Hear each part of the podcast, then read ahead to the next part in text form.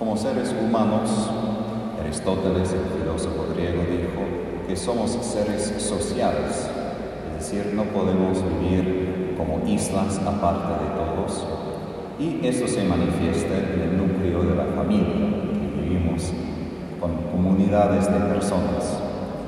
Entonces, para nosotros es muy importante la idea del vínculo, que yo tengo alguna relación con la otra persona. Por ejemplo, no, no teniendo nada de sangre común con padre Sebastián, soy mariano, tengo como regla, tengo como vocación. Y claro, hasta hoy, el vínculo de la sangre es un vínculo bien importante, porque esto se queda como una identidad que nada puede cambiar. Y esto es parte de la lección de vivir en familias, que debemos amar a los demás, no porque nos gustan o son buenas personas, simplemente porque son mis hermanos, son mis padres, y por esto necesitan respeto, por esto debo amar. Y Jesús no quita nada de esto en su enseñanza de hoy. Quiere decir que Él no está destruyendo la familia diciendo que no importan los vínculos familiares, sino especialmente sobre su propia madre, veces los protestantes critican a nosotros a través de este versículo. Pero más que todo, Él está diciendo que este vínculo de la sangre no es el vínculo más fuerte. Solo hay que mirar las noticias sobre la violencia en la familia para ver que este vínculo no previene muchas cosas. Entonces, para que nosotros seamos de verdad unidos a Dios y entre nosotros, hay que tener otro vínculo. Y ese vínculo es la voluntad de Dios. Pero quiero hablar de esta voluntad no simplemente como una idea o hoy en día como una lista de trabajos al comienzo del día. Yo recuerdo, yo nunca trabajaba en una oficina, como en un edificio, pero yo recuerdo cuando fui a mi trabajo en la iglesia, la parroquia o como salvavidas, tenía mis cosas que dejó unas cosas y eso es lo que tienes que hacer hoy. Y a veces tenemos esa idea de que Dios a veces es como un buen empleador. ¿no? Rezamos en la mañana, Él nos da unas cosas, lo cumplimos y después al fin del día podemos ir a casa y hacer lo nuestro. Pero la voluntad de Dios no consiste simplemente en cosas. Y Guillermo de Thierry, de Francia, en el medioevo, hacía una reflexión sobre la voluntad de Dios en la luz del Espíritu Santo y dijo, si pensamos en términos de personas en la Santísima Trinidad, la voluntad de Dios es la persona del Espíritu Santo. Es Él quien expresa en su persona qué quiere Dios, que es el amor, el don de nosotros mismos. Entonces, poseer el Espíritu Santo quiere decir vivir según la voluntad de Dios, pero no simplemente, como dije, como una lista de cosas, sino como San Pablo escribe en su carta a los romanos, que los que son hijos de Dios son empujados inspirados por el Espíritu Santo. Y la imagen que tengo en mente por esto son las hojas. Cuando hay un viento fuerte, hay hojas por el suelo, la tierra, los empujan. Y eso es una imagen de nosotros, que cuando viene el viento del Espíritu Santo, nosotros simplemente vamos con él a cualquier lugar, lo que a veces nos da miedo porque él, siendo Dios, nos puede empujar a lugares que no queremos o hacer cosas que preferimos no hacer. Digo esto porque Él, la teología hablamos del Espíritu Santo como vínculo entre el Padre y el Hijo. Él es esta relación en persona entre ellos. Y el Señor nos ha dado el Espíritu Santo como el vínculo que no se puede romper, porque Él es más fuerte pecado, más fuerte que Satanás, más fuerte que todo mal que existe. Pero nuestra parte es ratificar este vínculo, es cumplir, es decir, es cooperar con esta presencia del Espíritu Santo, con lo que Él está haciendo en nuestros corazones.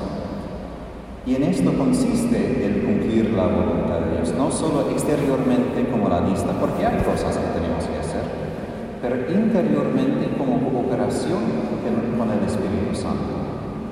Y unas cosas para mí bien importantes para la vida espiritual. Primero, Santo Tomás de Aquino dice que el Espíritu Santo es quien está más cerca de nosotros, lo que suena un poco raro, porque nosotros pensaríamos que Jesús es la persona divina más cerca. Pero no es así, porque sin el Espíritu Santo no tuviéramos acceso a Jesús, ni tuviéramos la fe para reconocer quién es Jesús. Y Jesús que está presente aquí, está presente de un modo especial en el tabernáculo, pero el Espíritu Santo está presente donde quiera que haya corazones que tengan la fe. Entonces, es con Él que tenemos una intimidad muy profunda, pero también es una persona muy escondida. No es fácil entender siempre lo que hace porque no es Jesús, es decir, Jesús es la palabra de Dios, dice claramente. El Espíritu Santo habla, habla otro idioma de silencio, en el corazón. Y Santa Faustina, reflejando sobre su vida espiritual, dijo que la manera, el camino más corto hacia la santidad es fidelidad a las inspiraciones del Espíritu Santo, momento a momento. Y no digo que tenemos que preguntar al Espíritu si prendemos la luz cuando apagamos la luz, pero digo, en esos momentos, cuando nos demos cuenta que no tengo que hacer nada ahora, si cuando respiramos nos demos cuenta de su respiro, porque también un símbolo de él es el respiro, el aliento, para reconocer su presencia en nosotros y permitir que Él sea el primer actor de nuestras vidas. Porque mucho del fruto en el mundo de hoy del individualismo es esto, que yo soy el primer actor, soy el principal de mi vida, yo soy quien decide, yo soy quien todo pero si Dios vive en mí, entonces yo debo estar en el segundo lugar. No quiere decir que yo no voy a hacer nada, pero es Él quien toma la iniciativa. Y la vida se hace más fácil así, porque la imagen que los teólogos utilizaban fue los naves. Creo que, ¿cómo se dice? Sails.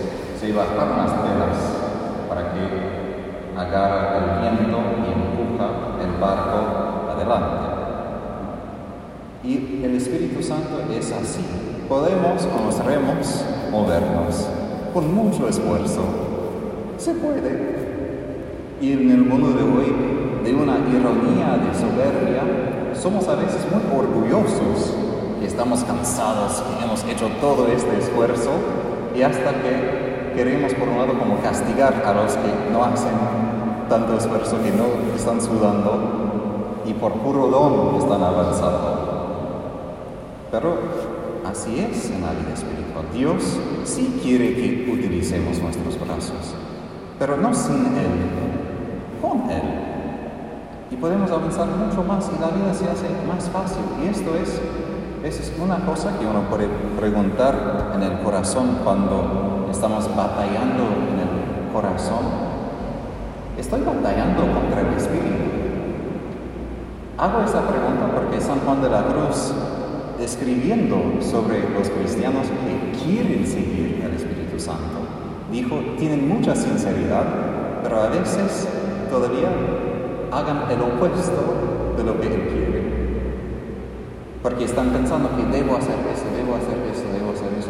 Todos correctas cosas, pero no están prestando atención a su presencia viva. Es como decir, si yo estuviera en la casa de alguno de ustedes, yo diría, pero usted tiene estas cosas y tiene esos gustos, entonces voy a hacer esto. Pero nunca pregunto qué quiere. Simplemente yo como de lógica digo, pero claro que puedo hacer esto, esto, pero si alguien me diga, pero hoy quiero esto, escúchame. Yo diría, pero no, yo sé de, lo que yo he estudiado esto. Entonces, a veces hay que preguntar si hay, no hay paz en el corazón. Quizás hay que preguntar, ¿y qué hace el Espíritu? Y si estoy cooperando. Porque el Señor no tiene deseo de hacer la vida más difícil. Y aún en la cruz Jesús sufría mucho, pero tenía paz. No estaba batallando interiormente contra el Espíritu. Tenía un oasis de paz en su corazón aún en medio de todo esto. Los santos también hablan de esto en medio de su sufrimiento. Entonces, pedimos a María, la esposa del Espíritu Santo, esa capacidad de cooperar en cada momento. Y termino con esto, que la santidad de María no consiste simplemente que ella es Madre de Dios como un estado, como un logro para siempre. María tuvo que hacer todo lo que nosotros hacemos. Vivía por la fe, tuvo que empeñarse, tenía que crecer. Y lo que Jesús dice en el Evangelio es que vivir en unión con Él es algo dinámico. No puede decir, fui bautizado, esto ya basta, ya, ya soy un hijo de Dios. Ni María podría decir, soy madre de Dios, ya basta. La santidad de María consiste en que ella vivía esto en pleno hasta los últimos momentos de su vida. Y ahora en cielo para siempre, pero en esta vida hasta el último. Pedimos a ella que podamos seguir su ejemplo, que podamos crecer dinámicamente cada día en este vínculo con Jesús, y cumplir su voluntad y cooperar con su Espíritu.